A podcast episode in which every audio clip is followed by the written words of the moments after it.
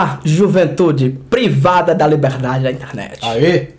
Hoje estamos de volta, eu, Juscelino Neco, meu amiguinho Joaquim Dantas. Diga oi aí para, para a juventude da internet. Olá, juventude encarcerada. Pior que pode ser que alguém encarcerado esteja ouvindo. Eu espero que sim. Afinal, isso é Brasil. Meu, meu, rapaz, vivem ligando pra gente das cadeias porque é nosso, as nossas vozes não podem chegar até eles. Então, se você está aí privado de liberdade, é nós, viu? Hoje, Joaquim, vamos falar, talvez o ouvinte mais atento já tenha deduzido Pelo título do pelo episódio. título do episódio. Por esse, mas, às- mas, Joaquim, às vezes você está escutando o podcast e emenda no outro. É verdade, é Automaticamente, porque todo mundo que escuta o podcast da gente, o Selvagem Podcast, é assinante. Uhum. Então, automaticamente, quando entra lá o episódio, vai, vai passar para você. Você, na verdade, pode estar transando agora e entrou. Esse é, espero que já tenha parado. Mas você pode estar engajado em qualquer atividade tocando isso aqui. Vamos começar uma nova dupla aqui no nosso podcast.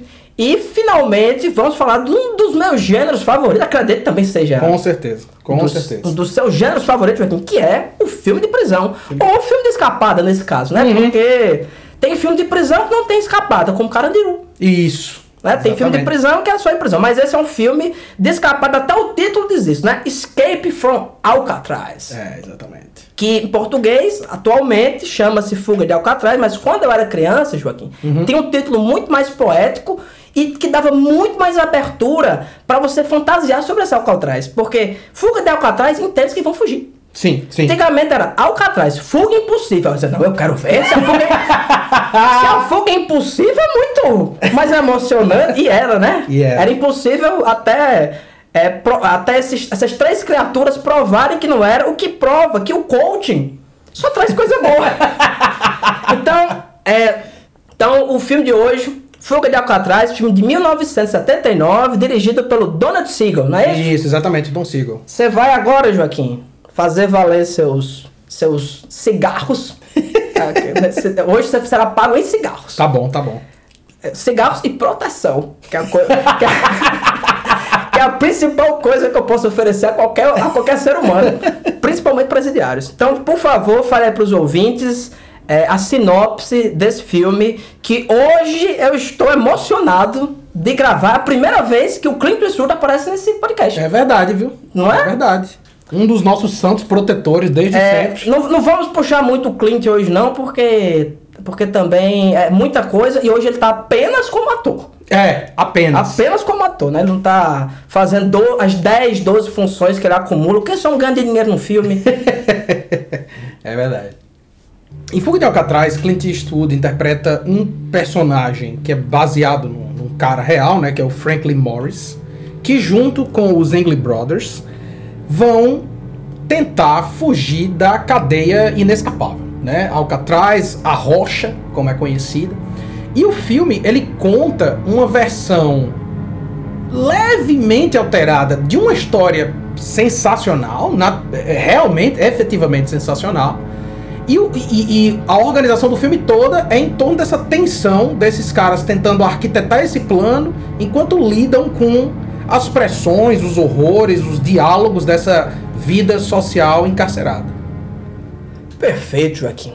Ah, você assistiu Fuga de Alcatraz quando você era boy, assim? É um filme que, que lhe acompanhou ou você descobriu... Porque assim, não é um filme da nossa geração, não. Não, não, É não. um filme, é um filme de pai. Isso. Eu como eu descreveria? É um filme de pai, assim. Se você, se você é pai, você vai gostar desse filme. É, exatamente. Total, Ou, ou seu, ou e seu pai provavelmente vai gostar muito mais. Não, eu acho que eu vi na tipo na adolescência, final da adolescência, assim, na real. Já, já pe- pe- perto do período de, de ir pra faculdade, ou na época da faculdade, porque eu me lembro que eu tava. É, foi na época da faculdade, então, tipo, eu tinha 17, 18 anos. Porque eu me lembro que eu tava de férias em Mossoró, na casa do meu pai. Meu pai tem uma, loca, tem uma locadora dele mesmo. De né? filme de pais? É, interna, e aí eu disse, ah, não tô fazendo nada, eu vou assistir alguma coisa aqui. Tinha lá o filme do Clint Eastwood, eu disse, esse aqui eu nunca vi. Botei, como assim, como se fosse só mais um filme pra passar o tempo. E fiquei mesmerizado, bicho. Esse filme é impressionante, cara. É a primeira coisa que eu queria dizer ao ouvinte, né? Se não é um filme fa- famoso, Uhum. acho que fez um sucessozinho na época, mas é um filme bem, bem domingo maior, Uhum. né? Não é um filme que, que tenha também, vou dizer, uma, uma, uma, relevância artística muito grande, embora seja um filme espetacular. Relevância artística assim, né? Nunca ganhou Oscar, nunca. Sim, sim. Não, não é um filme. Ah, aliás, não é um filme cult. Né? Não, é um tipo- não é um filme desse tipo. É um filme de ação foda. Sim, sim. Um filme de ação foda dos anos 70. Uhum. Né? Tem, tem, que, tem que dizer isso, né? É, é. Se você espera um filme de ação hoje, tem uma briga.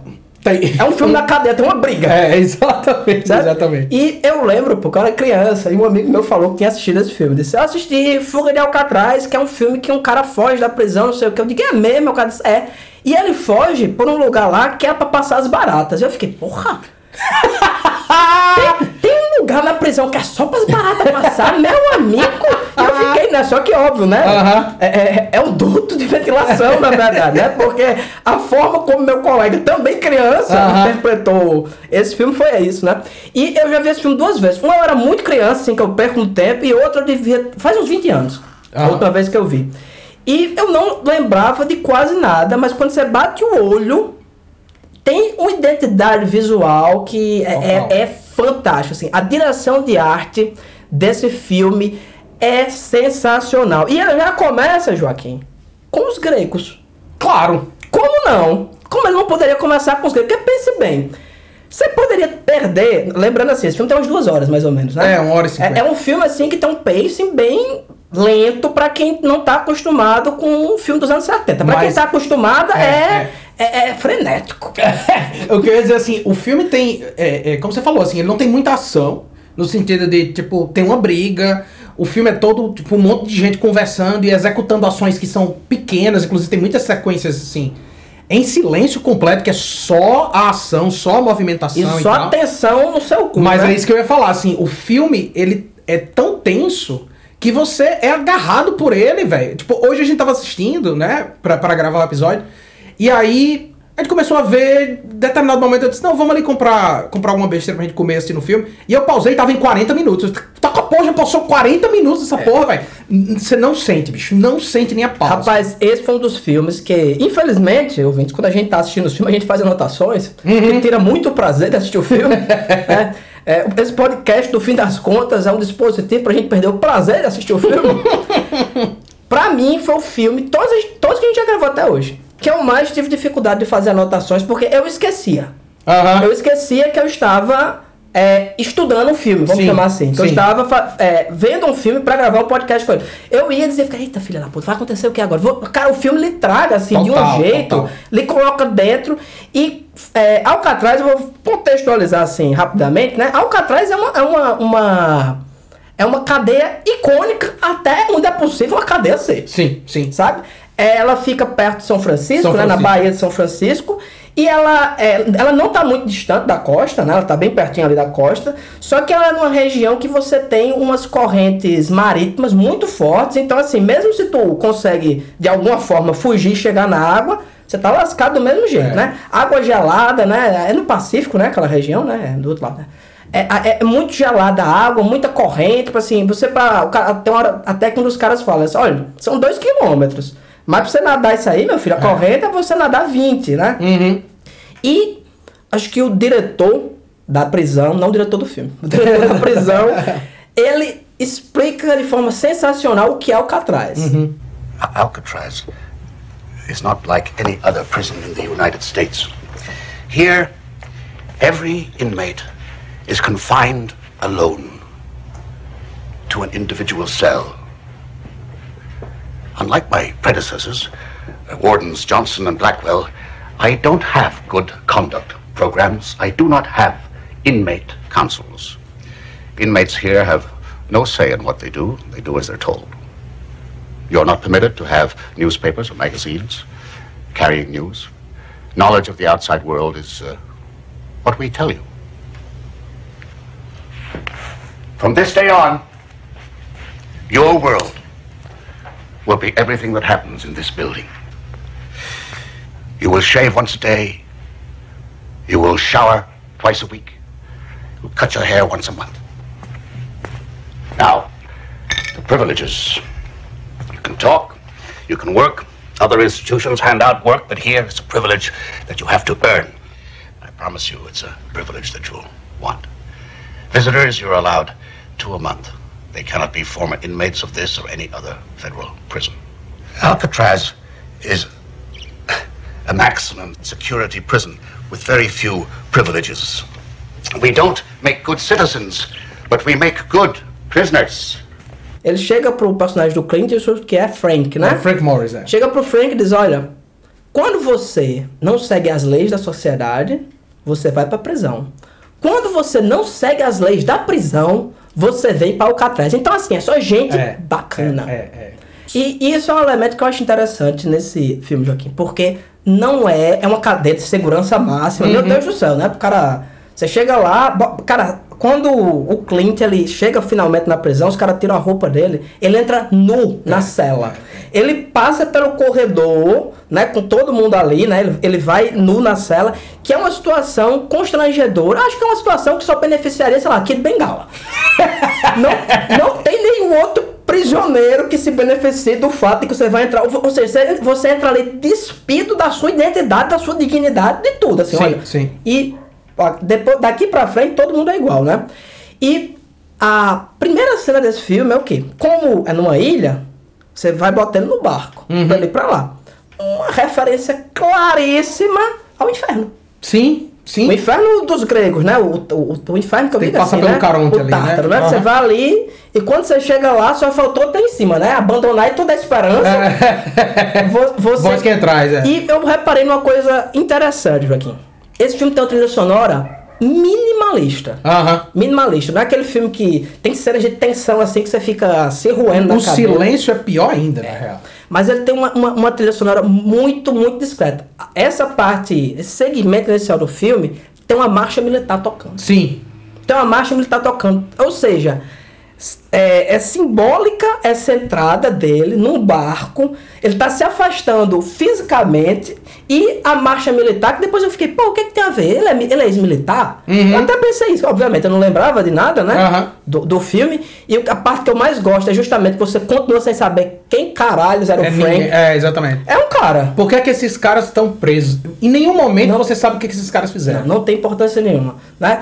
A marcha militar, ela marca justamente isso. Você está entrando no território da ordem. Sim, sim. Você está entrando num ritmo de vida que é diferente até do ritmo biológico. Uhum. Sabe? Você tem todos os seus tempos, todos os seus movimentos, todos os seus pensamentos, até Sim. eu diria, são controlados depois que você entra em Alcatraz, que é o personagem principal desse filme. Sim, sim. E tem uma coisa também que você, que você falou assim, quando você começa a assistir o filme, se você não nunca viu antes, e você vai ver pela primeira vez, você vê sem saber de nada, e digamos que você seja uma pessoa que, por exemplo, como a gente gosta de cinema dos anos 70, o Siegel dirigiu Dirty Harry em 71. E Dirty Harry é o filme que estabelece o Clint Eastwood como o personagem que é o policial durão, né? Tipo, é a marca. a se, se existe algo que a gente atrela ao Clint Eastwood indiscutivelmente, é o policial durão. Quando o filme começa, você tem o Eastwood mais dois caras andando com aquela música militar. Se você não sabe nada do filme, você é levado a acreditar que ele é mais um policial. E aí no navio você tem essa ruptura de expectativa quando os caras botam as algemas nos calcanhares dele. É tipo, eita porra, não, pô, dessa vez o Eastwood. Deu ruim. É, dessa vez ele tá preso. Então, tipo, em 71 ele estabelece a marca do visual do Eastwood. E nesse filme, em 79, no final da década, ele vai subverter esse personagem. E em 79 já tinha um bocado de Dirty Harry, né? Que Já, bem já, já. São bem uns quatro, né, bicho? Assim, era, era o duro de matar. Isso, né? exatamente, Era, a exatamente. pegada era essa. Que era um, um- Nessa época, você ainda poderia, podia ser ator de ação sem tomar anabolizante de elefante, né? É, exatamente, exatamente. E então eu acho muito interessante essa subversão. Me, me lembra, sabe o que, bicho?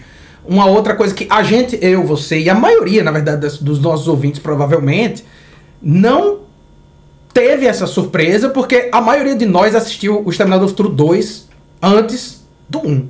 Sim. E quando assistiu o Exterminador do Futuro 2, a gente já a- assumia que o Schwarzenegger era o herói. Mas a galera que viu o Exterminador do Futuro 2 na época, depois de ter visto 1, passa meia hora de filme quase sem saber que o Schwarzenegger vai ser o herói, pô. Até a cena que eles estão no shopping, que os dois exterminadores se encontram E ele e ele a protege a arma criança. Até aquele momento, meu Uma irmão. criança não, um adolescente droga. tipo, até aquele momento você tem uma o que é que você tá vendo? Você tá vendo um filme que é uma criança contra dois Terminadores. Aí você entende que um deles, porque você tem uma subversão da imagem do personagem, da imagem do ator. O cara faz isso aqui no, no, no Fogo de Alcatraz, é muito interessante. Agora, aquela ali bem no começo do filme, mas é basicamente pra dizer assim, esse filme que você tá vendo é outro filme do Clint Eastwood. Sim. Isso aqui é outra coisa. Não é o Eastwood que você conhece, é outra coisa. Ainda é o Eastwood que você conhece, mas tá dentro de um contexto narrativo completamente diferente. Inclusive, Joaquim, você me deu ideia agora de um plot maravilhoso pro filme. Aham. A criança de Esqueceram de Mim e Dois Exterminadores. Aí, aí é um filme foda. E talvez bem curto.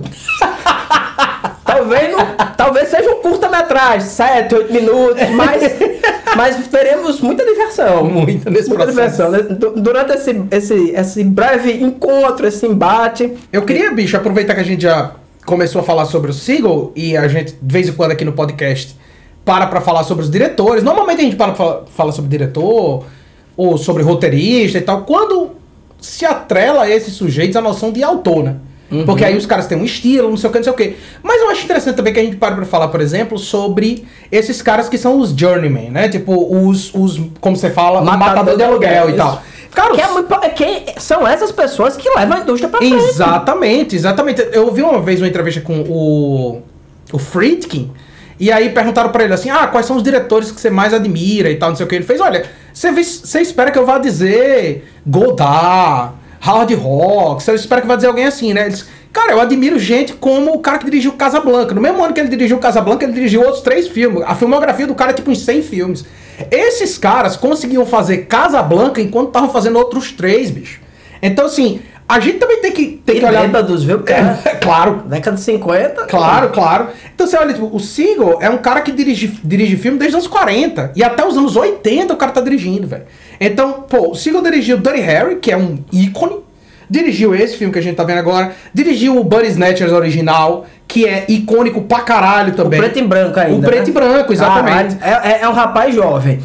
Pois, é. É um rapaz. rapaz e- e na- quando a gente tá falando aqui na década de 70, a gente já gravou o remake, né? É o. Exatamente, Já o exatamente. remake na época. É. Você é tão velho que você já viu assim. Vai refazendo seu e, próprio e filme. na década de 80 teve outro remake.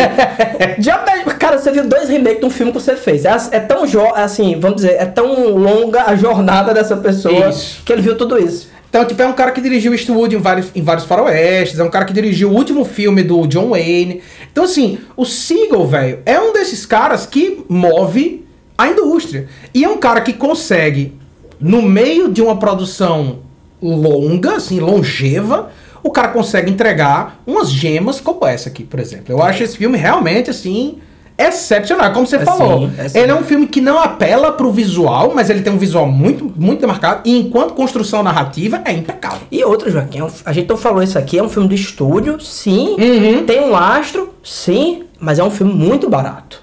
Claro, É um exatamente. filme muito barato. Cara, é, Foi é- filmado lá, na própria prisão. que já tinha fechado na época, Uhum. né? A, a- o, o filme se passa em 60. Isso, Em 1960. 1961, Alcatraz fechou e tá aberto até hoje para visitação. Uhum. né? Infelizmente não tem mais prisioneiros lá pra gente ver. que é uma coisa que podia dar um colorido. Visitação com Com prisioneiros. né? prisioneiro, né? Ou, ou pe- prisioneiro que eu digo um ator fazendo de conta que é um prisioneiro. Talvez até um sósia. Um parque temático, você quer, né?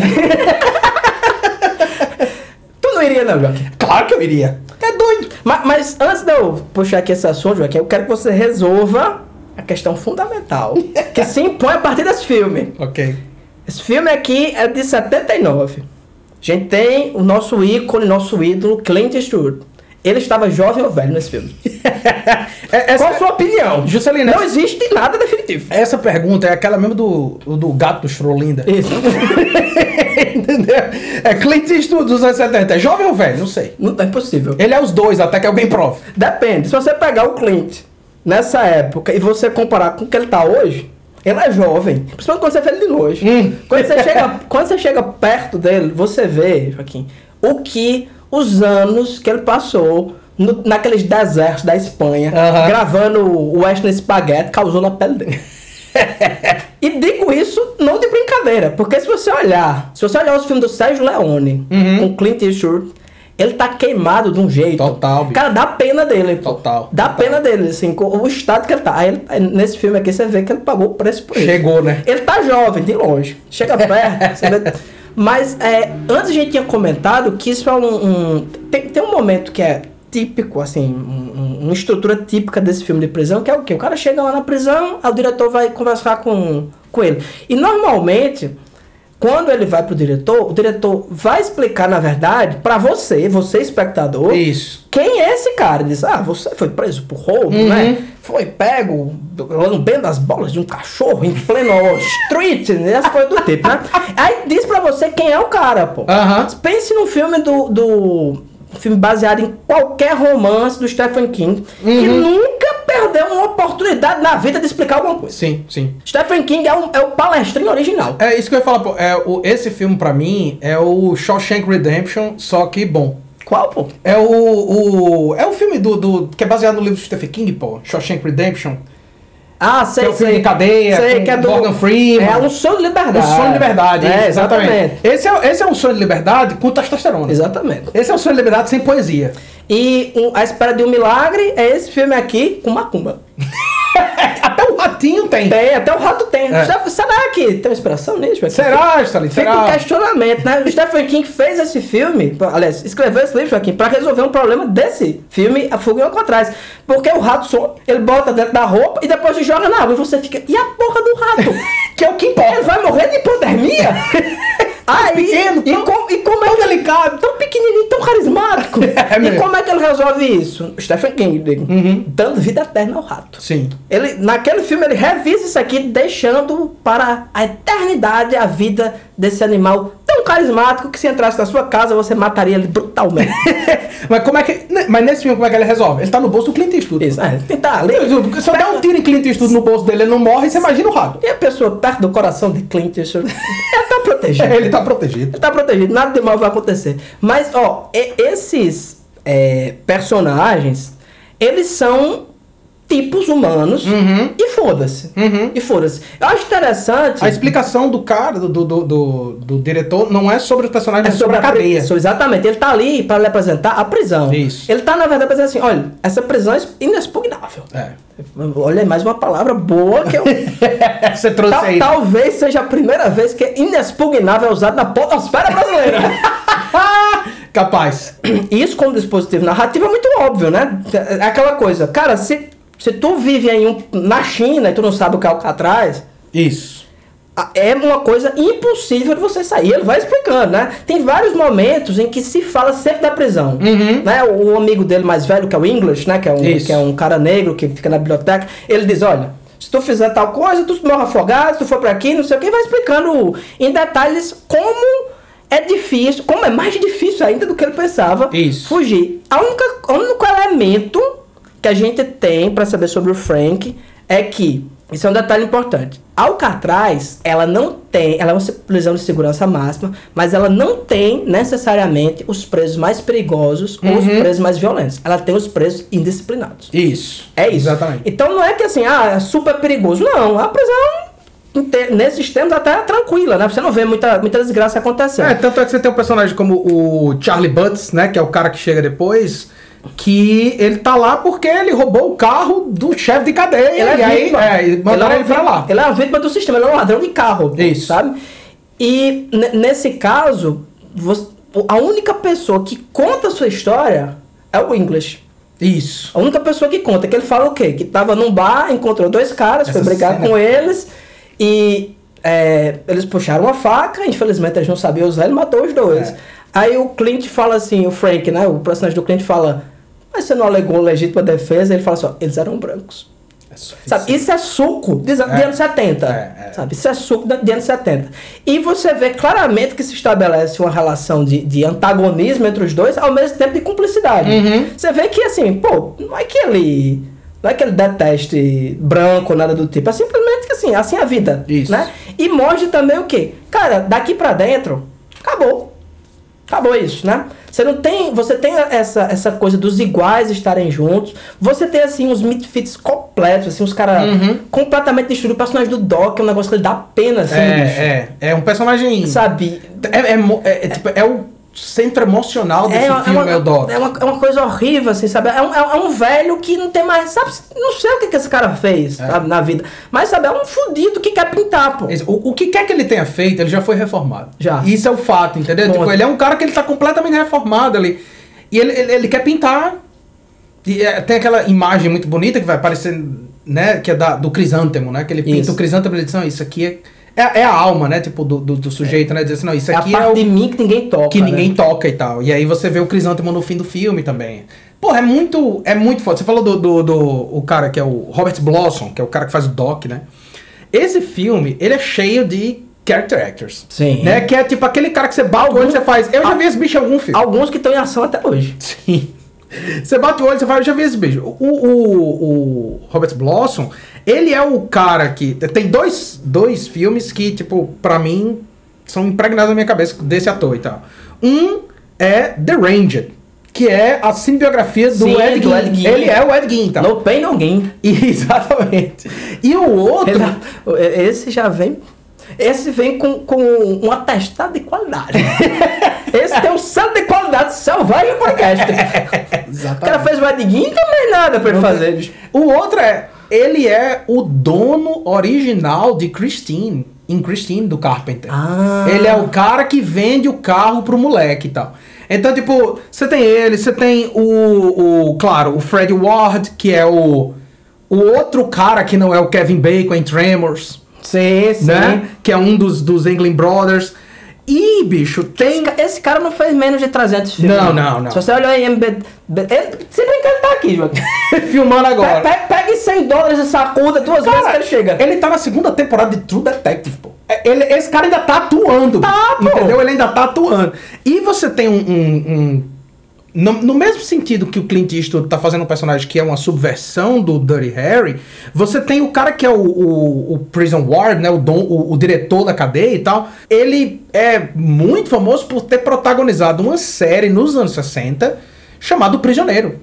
Sim, Que ele tava é preso mesmo. numa cadeia, é numa é ilha e tal. científica Exatamente. Ele é famoso E é por inglês isso. esse- essa série. Eu sei qual é, é mesmo, E aí, nesse filme, ele tá fazendo o diretor, O da diretor. prisão. Então você Pô, também tem essa subversão do, do, do, da- do que você espera do personagem e tal.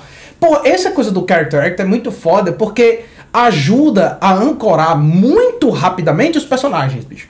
Se você é um cara como a gente, que tá habituado a assistir filme, e você bate o olho nesse filme assim a primeira vez, você sabe imediatamente que personagens vão ser centrais. Isso. Porque você reconhece o cara em um segundo, você fala, ah, esse bicho aqui ele vai ser personagem principal. Ele vai ser importante na trama. Sa- Sabe uma coisa que eu adoro desse filme, Joaquim?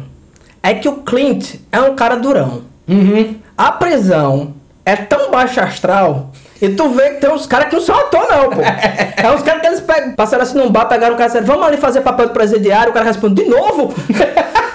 Vietnã, não! não, cara, é tão foda assim esse. esse... Não, não tô falando dos atores auxiliares, tô falando do- dos figurantes Sim, mesmo. sim.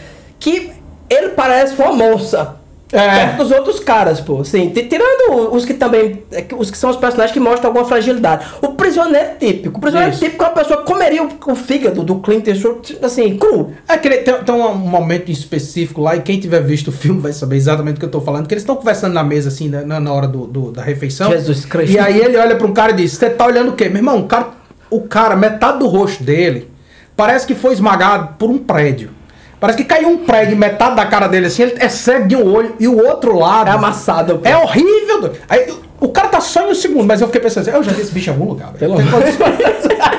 Então, ouvintes, tem uma coisa que eu adoro em filme de prisão, é, não, que não é essa questão apenas do, do como eu digo carinhosamente, do heist invertido, né? Uhum. Você tem um filme de assalto que o cara vai planejar como entrar no banco. Aqui é a mesma coisa, só que É. você tá planejando pra sair do banco. Fugir, exatamente, é. É, Mas o, o princípio em si é o mesmo. Eu tenho que ter meus colegas, eu tenho que ter uma equipe, Uhum. eu tenho que ter dispositivos. Só que na prisão é mais difícil encontrar. Um pouquinho mais. Um pouquinho mais dificultoso, né? e o que eu acho massa da prisão, pô, é que a. A prisão, cê- cê- vou, vou dar a palestrinha aqui agora, né? A prisão ela, ela é um dispositivo que ela aparece no século XVII. Juntamente com vários outros dispositivos de controle social que a gente tem até hoje. Inclusive, Joaquim, nós trabalhamos em um deles, a escola. Uhum, uhum. A escola, a prisão, a clínica, o hospício, Tudo isso aparece na mesma época. Se você pega, por exemplo, no período medieval, a punição era dada pelo rei. Porque você ofendia quando você cometia um crime o rei. E Aham. o rei fazia o que com você? Mostrava publicamente que você era um arrombado. Sim. Então ele enforcava, ele botava numa roda, ele botava dentro de um negócio, se era solto, levava uma chibatada, uma humilhação pública. A prisão, ela é o controle dos indesejáveis a partir da sujeição dele a normas e, principalmente, ele é, ele é apartado Sim. do, da sociedade normal, não só para ser punido com isso, mas também para ficar longe das vistas. Porque ele é uma classe perigosa, Sim. vamos chamar assim. né? Ele, ele é uma pessoa que desestabiliza. Então eu acho que tudo de prisão, uma das séries que eu mais gosto, bicho, é, é Oz.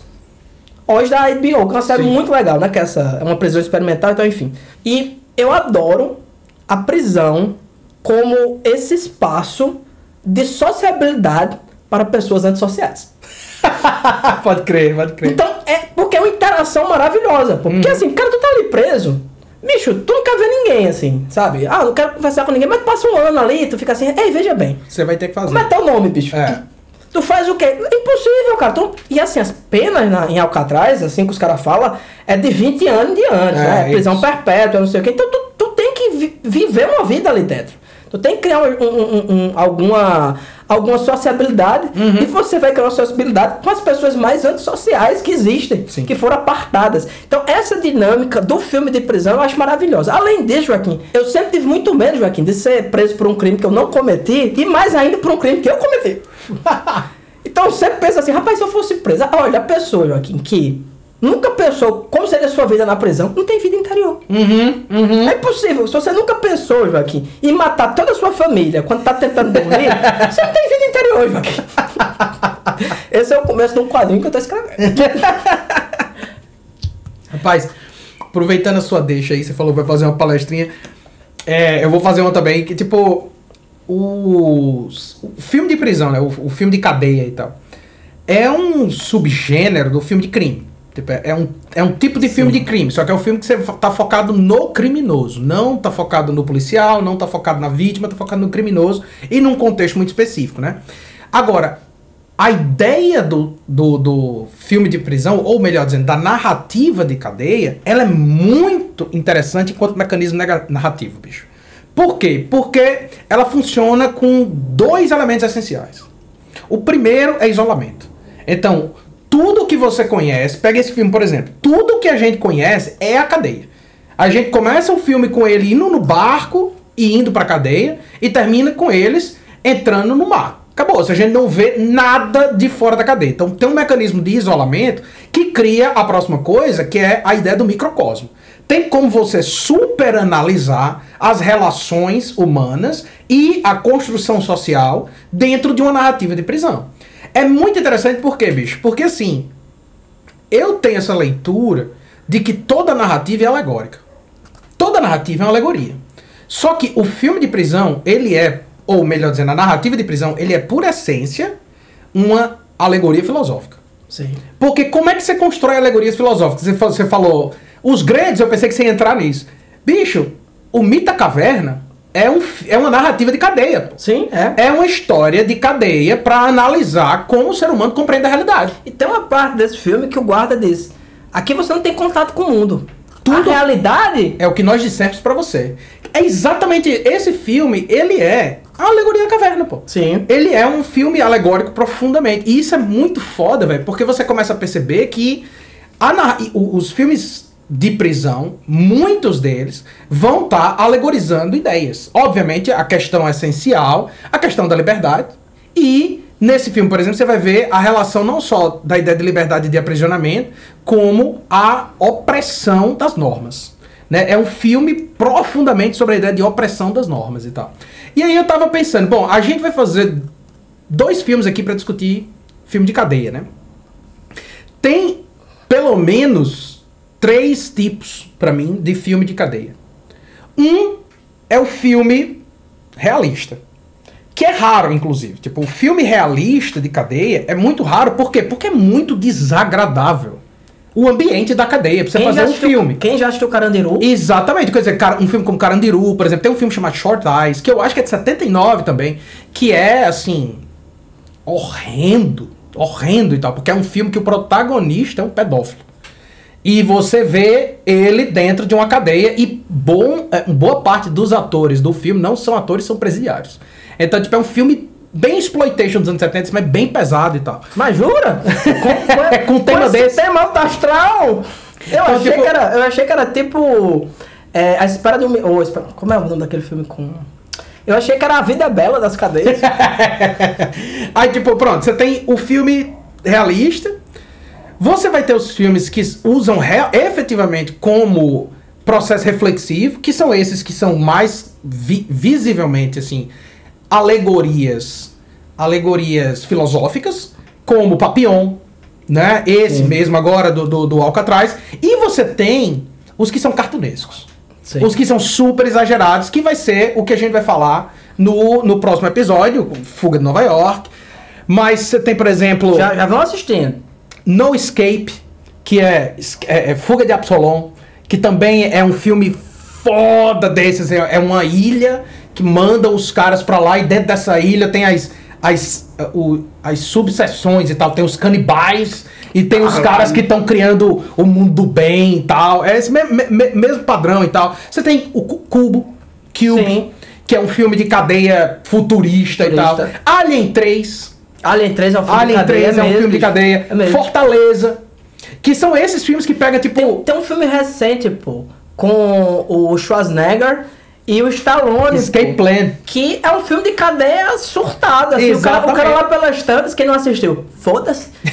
o cara lá pelas tantas descobre tá no submarino. Exatamente. submarino, Joaquim. Pelo amor de Deus, parece que eu tive essa ideia. Exatamente. Esses são os ultra exagerados, os cartunescos, que o cara usa na real como mecanismo de dizer assim: não, pô, aqui eu tenho como reduzir tanto a ação e o escopo que eu posso fazer o que diabo eu quiser.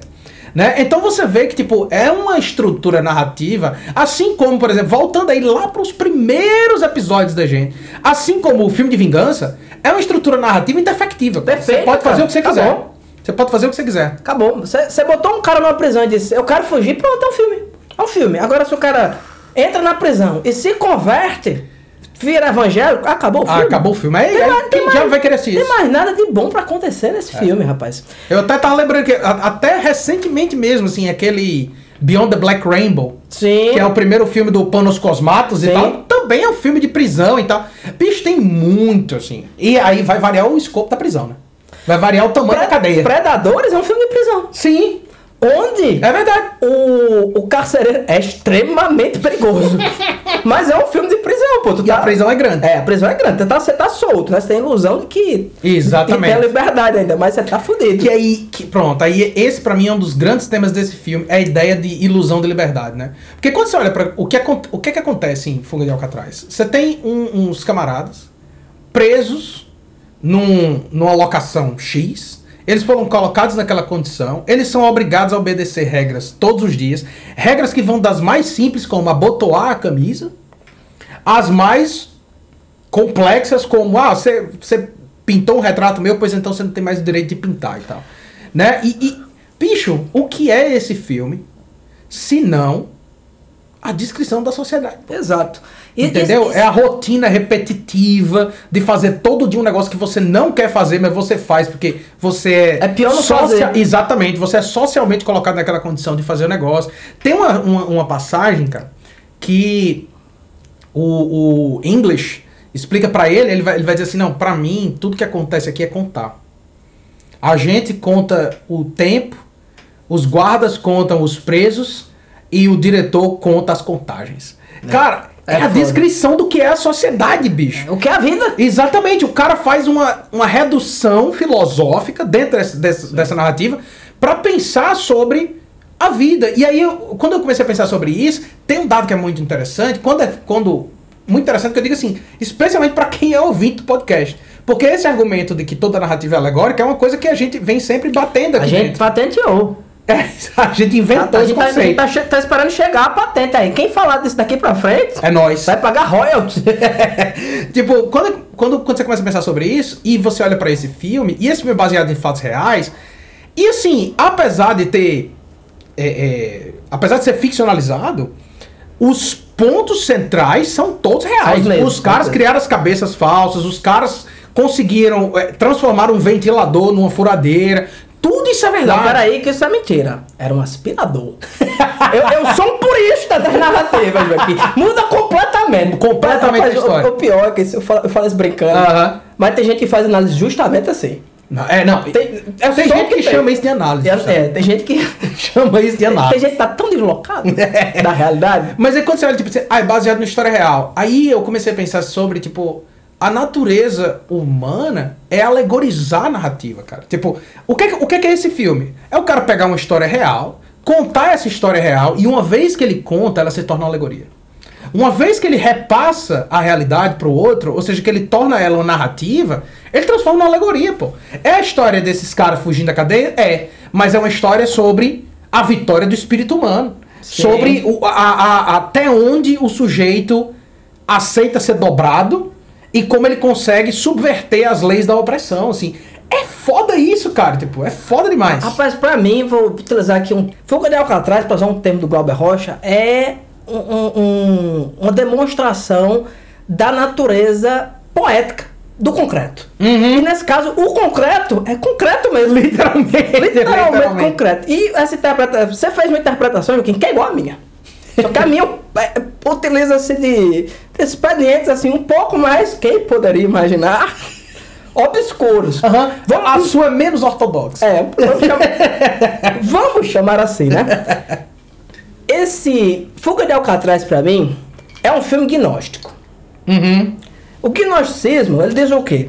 O gnosticismo é a religião primitiva, né? Cristã, né? É, é, tá muito mais perto de Matrix do que Jesus pendurado, né? Aham. Ele diz o quê? O mundo é de mentira, porque ele foi feito por um Deus falso. Sim. Ele é um demiurgo. O, o- co- como é que os, como é que os gnósticos leem o, o Jardim do Éden? O Deus que diz não coma maçã é um Deus falso. Ele criou um mundo de mentira para lhe aprisionar. E a serpente vem para você e diz: come isso aqui, boy. Uhum. Ou seja, a serpente é o Deus de verdade. O diabo, pro gnosticismo, Aham. é o Deus de verdade. Aí você vai ver aqui esse filme, ó. Eles estão presos dentro de um lugar e os guardas estão presos. Exatamente. Você tem até aquela cena que o guarda fala assim, putz, trabalhar à noite é foda e tal. Ó, nesse, nesse filme não tem uma coisa típica de filme de prisão que é o guarda abusador, o guarda escroto. Pelo contrário, uhum. pelo contrário, eles são super de boa. Sempre que eles fazem um negócio escroto, eles dizem assim: estou cumprindo ordens. É, isso. Isso, é exatamente. Quem é escroto é O diretor. o diretor da prisão, que é o Deus falso. Uhum. E eles fogem. E eles fogem a partir de quê, Joaquim? Pense, pense, como diz você, né? Tudo alegórico. Uhum. Porque cargas d'água tem que ter um cara que é artista. E muito bom, diga-se de passagem. Sim, sim, sim. Muito bom. O cara pinta pra caralho. Eu acho até que não foi nem o próprio ator que pintou aquilo. Do, Eu acho. Suponho. Eu acho que contrataram um artista profissional. Até porque quando ele tá pintando, ele tá pintando só o fundo. é claro. Só o fundo cinza. Sim, e mesmo assim ele tá manchando errado, a direção da pincelada tá errada. Então, ó, o cara é artista. E eles criam. é, Esse filme tem uma coisa que eu adoro em prisão, que é, eu chamo a engenharia do ócio. Uhum. Que é você fazer coisa. Uma vez eu vi um cara no Jô Soares, ele mostrando faca de cadeia. Aham. E ele mostrou, Joaquim, um cabo de vassoura. Parecia um cabo de vassoura. Aham. Quando você puxava, tinha uma lâmina dentro. E ele era feito como? Vários e vários é, palitos de dentes colados um no outro, com a faca dentro, ela encaixava uma- um pedaço no outro, o cara lixou por fora, você não notava em absoluto que era isso aqui. Aí João Soares olhou e disse: E como é que fizeram isso? Ele disse: Com muito tempo. Uhum. É engenharia do ócio. Sempre tem isso aí. Cara, o cara vai cavar um negócio, vai fazer isso, quê. Só que esse, esse filme tem um elemento que é artístico. O cara pinta. Uhum. Ele quebra a pastagem das baratas, como diria meu amigo. e ele tem que simular. Ele tem. O mundo é de mentira, Uhum. né? O, no, o gnosticismo. O mundo é de mentira, a prisão é de mentira. E para poder escapar do mundo de mentira, ele tem que criar uma outra mentira a Sim. partir da arte. Uhum. Então ele pinta, ele simula lá o negócio todo direitinho. Ele faz um. Ele, ele simula a cabeça, pô. Eu pensei até no negócio depois. Por que, que ele não botou os pés? Uhum. Sabe? É, ou também não sei se você não era obrigado. Eu acho que você era obrigado a dormir com a cabeça para um lado, porque ninguém podia fazer nada naquela É, porra. é. Provavelmente você era obrigado a dormir com a cabeça ali, né? É verdade, é verdade. Deve, deve ter. Deve faci- facilitar na contagem. Imagina, exatamente, imagino isso, né? Aí o cara pega e pinta a cabeça, ele, ele, molda uma cabeça, ele esculpe uma cabeça de papelão. E- Ou seja, esse filme representa o quê? A arte rompendo o concreto. Uhum. Eles estão fugindo desse mundo de mentira a partir das mentiras que eles podem controlar, que é a arte. Sim. Eles, no fim das contas, fugiram porque têm habilidades artísticas. É verdade. É isso, É cara. verdade, é. cara Joaquim, tu faz uma cabeça daquela. Não. Ah, com o tempo eu faço. Exa- exatamente. E o que eu acho mais foda é que você tem o personagem do Clint, ele é o cara que tem a visão. Isso. Né? Ele é o iluminado, ele é o profeta de Alcatraz. Uhum. Clint é o profeta de Alcatraz. Ele diz pra você, diz, olha, tem a liberdade, a gente pode fazer isso. É o cara que volta na caverna, como você falou, e diz, ei pessoal, o mundo ali fora não tem nada a ver com isso. E ele tem os caras que seguem ele, que são os irmãos England. England e que vão seguir isso. E tem um cara que é inapto, né? Ele não Isso. consegue fazer as coisas direito, que mostra o quê? Cara, se tu quer tua liberdade, ninguém vai te levar nas costas não, pô. Isso. Se tu, se tu quer tua liberdade, tu quer fugir de Alcatraz, tu quer se libertar do, do absurdo, da irrealidade, das normas, do controle, desse dedo que todo dia se aprofunda dentro do seu cu, essa metáfora mais maravilhosa. Você tem que tomar as rédeas Isso. do destino e botar pra frente. E um último elemento que eu queria destacar aqui, em termos visuais, é que a cadeia azul. Sim. A cadeia é toda azul. Ele se veste de azul, tudo é azul na cadeia, né? Tudo é super frio. E sempre que aparece uma imagem externa, ou, os, ou tá amanhecendo, ou tá anoitecendo, e tudo é vermelho. Sim. Tudo é amarelado. E quando eles fogem, você tem um negócio lilás. Ele mistura a parte Cara, azul com a parte amarela. No fi- o final do filme é lilás, pô. E quando eles têm a última cena na ilha, é filmado uma é, depois que eles fogem. é, isso é outra coisa que eu acho maravilhosa. Até hoje não se sabe o que que aconteceu com esses caras. Pro- muito provavelmente eles fugiram. Uhum. Sempre se especular. É uma, é uma história. É, uma, é que a gente não conhece, porque primeiro que é muito antiga, é outro contexto. Mas assim, nos Estados Unidos é uma coisa que todo mundo conhece. Sim. Os sim, caras sim, que supostamente fugiram de Alcatraz, assim, não tem. Isso. Não tem. Tanto que é por isso que o, o nome do filme é Fuga de Alcatraz. Uhum. Porque se fosse um filme de ficção, ele podia ter um título como brasileiro. Sim. Alcatraz, fuga impossível. Isso. Mas você sabe, você sabe o que vai acontecer. Isso, exatamente. Você espera esses elementos e não, não, você não sai decepcionado. E o final, cara, é filmado assim uma- da, da forma mais plain, mais normal do mundo. Uhum. A parte do final que tá o, tá o, o, o diretor, da diretor. prisão, o helicóptero, os policiais, é um documentário. É, é. É um documentário, assim, não, não tem direção de arte, assim, o cara disse, olha, os caras fugiram aqui, filma aqui essas pedras, pronto, acabou. E o mais foda, né? Esse crisântemo, ele tem essa função simbólica ao longo do filme, né? Que o cara pinta nele, né? Tem uma parte que ele corta os dedos, porque não vai mais pintar, e some do filme também, Isso. né? E o, o cliente fica sempre com um crisântemo, e tem uma parte que o diretor da prisão pega e esmaga, né? Isso. Causando um ataque cardíaco. É. Uma cena completamente deslocada, na minha opinião. o cara morre porque esmagaram um crisântemo, mas novamente, ali dentro é que ele tem uma importância extrema. Uhum. E ele acha o crisântemo na ilha. Sim.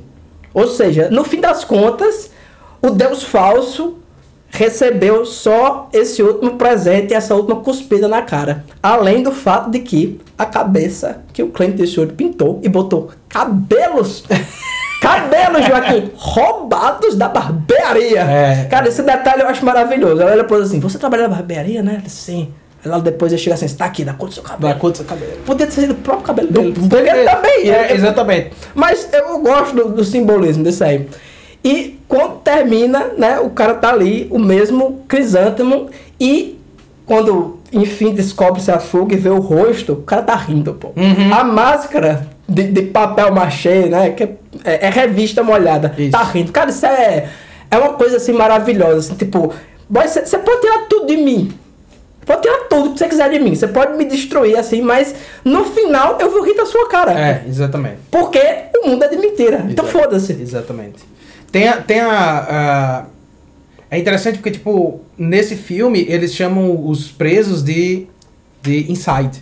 Né? Tipo, os Isso caras que é. estão dentro e tal. Tipo, e o filme tem muito disso, do. do- os caras estão dentro da prisão que tá dentro de uma ilha e eles estão dentro deles mesmos. Então, tipo, o sujeito tem que lidar com essa infinita caverna, né? E tem que sair que, de dentro de todas elas. Que está disposta materialmente no filme. Com a parte lá da solitária. Caralho, é solitária. E, e a solitária também, ela tem um elemento simbólico que eu acho muito importante. Porque assim, você tá no universo de regras. Ah, se você. Teoricamente, se você seguir as regras, nada de mal vai acontecer com você. Uhum. O Clint, assim que ele chega, ele é muito bonito. Também não vou criticar o cara que tentou, traçar tentou ele. fazer-lhe de mulherzinha. Que tem um nome sugestivo, Wolf. Wolf, esse cara. o, o- o cara, assim, não é toda porta que ele entra de frente, não. né? Não, não. Ele passa o filme inteiro de ladinho, né? Da- daí, o cara quer, enfim, ter relações com ele, o Clint se irrita ligeiramente, dá uma surra nele, bota um, um, um sabão na sabão. boca, daí, e o cara vai se vingar tentando matá-lo, né? E ele briga com o Clint, o Clint se corta, e o cara vai pra solitária, e o Clint também. A diferença é que o cara fica muito mais tempo, né? É, isso. Mas o Clint fica assim, porra, o cara tentou me matar, era pra, era pra eu ter deixado? É. Basicamente é isso que o cara tá dizendo. Não, não pode brigar. É a irracionalidade, assim, do- dos. Você não está seguro ali dentro. Porque mesmo você seguindo as regras, você vai se fuder. Sim. Você vai se fuder. Não existe justiça. Uhum. E existe uma arbitrariedade desse Deus, Absoluta, como você falou assim, né? O, o, o diretor, ele, é- ele é esse símbolo do- da arbitrariedade do poder enquanto mecanismo opressor. Tipo, ele tira o privilégio de pintura do cara por razão nenhuma. Cara, mas é simbólico demais que ele tenha tirado o privilégio dele por pintar um retrato dele. Dele, exatamente. E o pior, eu achava que o retrato tinha, sei lá, uma rola batendo na cara dele, sei lá. né? eu- eu- quando o cara vira, eu imaginei que fosse uma coisa dessa natureza. É a ousadia do cara em fazer isso. Assim, Sim. como assim um arrombado desse vai me pintar? Ele não era nem pra olhar pra mim. É, é. É isso, eu sou Deus aqui dentro. Isso, exatamente. Exatamente. Então, tipo, é, é, para mim é muito poderosa a história original e a transformação dela em narrativa, porque faz com que você comece a refletir sobre isso, pô, sobre o. Como você falou assim, velho, sobre. Pense nisso, cara. Os caras provaram pro mundo que nenhuma cadeia é inescapável. E se eles morreram ou não, é indiferente. Eles fugiram. Simbolicamente. Eles ganharam, pô. Eles já ganharam. Já tá ganharam. ligado? Eles ganharam e tal. E assim, tem um. um- isso não tá enquanto narrativa no filme e tal. Mas se você for procurar sobre o caso real, é, tem um dado que eu acho muito interessante, que é, tipo, a galera teoriza, né? Se os caras morreram afogados, ou se não, então provavelmente não morreram afogados, porque teriam encontrado o corpo, aba- é, como você falou, o espaço de água é muito curto, teriam É. encontrado esses corpos e tal, e nunca acharam nada. E tem um fato, agora faz tempo que eu vi isso, mas se eu não me engano, é a, a mãe dos irmãos, todo ano, no aniversário de morte dela, flores eram mandadas pro, pro túmulo, ninguém sabe De onde? de onde e tal, que é, que é o que a galera usa como dizendo, "Não, eram os irmãos que mandavam, Sim. não sei o que, não sei o que.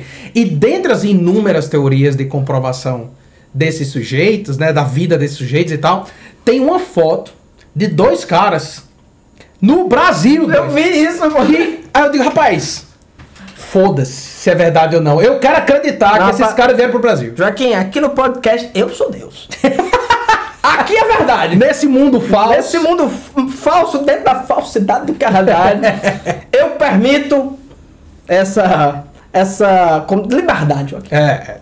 E, e, tipo assim, aí, eu, rapaz, eu acho bom demais, assim, que os caras tenham escapado e vindo pro Brasil. Eu É, eu espero que seja. Eu se diverti bastante. Mas o que eu acho mais massa é o seguinte: nos Estados Unidos, tipo, a, tem aqueles. Aliás, eu acho. Tu vai saber mais do que eu, talvez. E o bom é que essa afirmação ela é bem problemática. Mas assim, você vai entender mais das, do- das leis brasileiras do que eu e tal. Mas eu quero dizer assim, nos Estados Unidos tem uma coisa do, do estatuto de limitação de um crime. Sim. E aí, por exemplo, os, esses caras que escaparam de Alcatraz, quando eles completarem 99 anos, se eles reaparecerem, eles não podem ser presos mais e tal. E tem uma galera que tá esperando até hoje, assim, bater a data, data pra- pra... ver se esses bichos não aparecem entrando numa, numa polícia dizendo assim, ei, otários, estirando os dedos, os dois em, uma cade- em cadeira de roda assim, ei, a gente aqui, ó, a gente escapou, seus filhos da puta. Pô, Me- meu sonho é que isso aconteça. Então, é como você falou assim, cara, é uma inspiração. É sim, Entendeu? pra É, é uma inspiração. Você olha, às vezes, na, na pior das circunstâncias, o sujeito que consegue manter íntegra a sua interioridade, ele vai conseguir driblar a opressão. Nem que seja pra rir na cara do opressor. Perfeito. I may have found a way out of here. Então, é isso, meus queridos. Espero que isso, isso os inspire a se tornarem bons prisioneiros. e nos vemos daqui a 15 dias para falar de Fuga de Nova York. um beijo para vocês e permaneçam selvagens.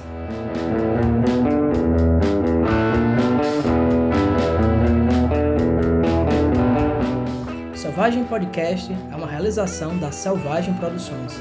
Edição de áudio por Joaquim Dantas. Música de abertura Supercharger por Raimundo Kowalski. Se você quiser entrar em contato com a gente, envie um e-mail para selvagemxproduções@gmail.com.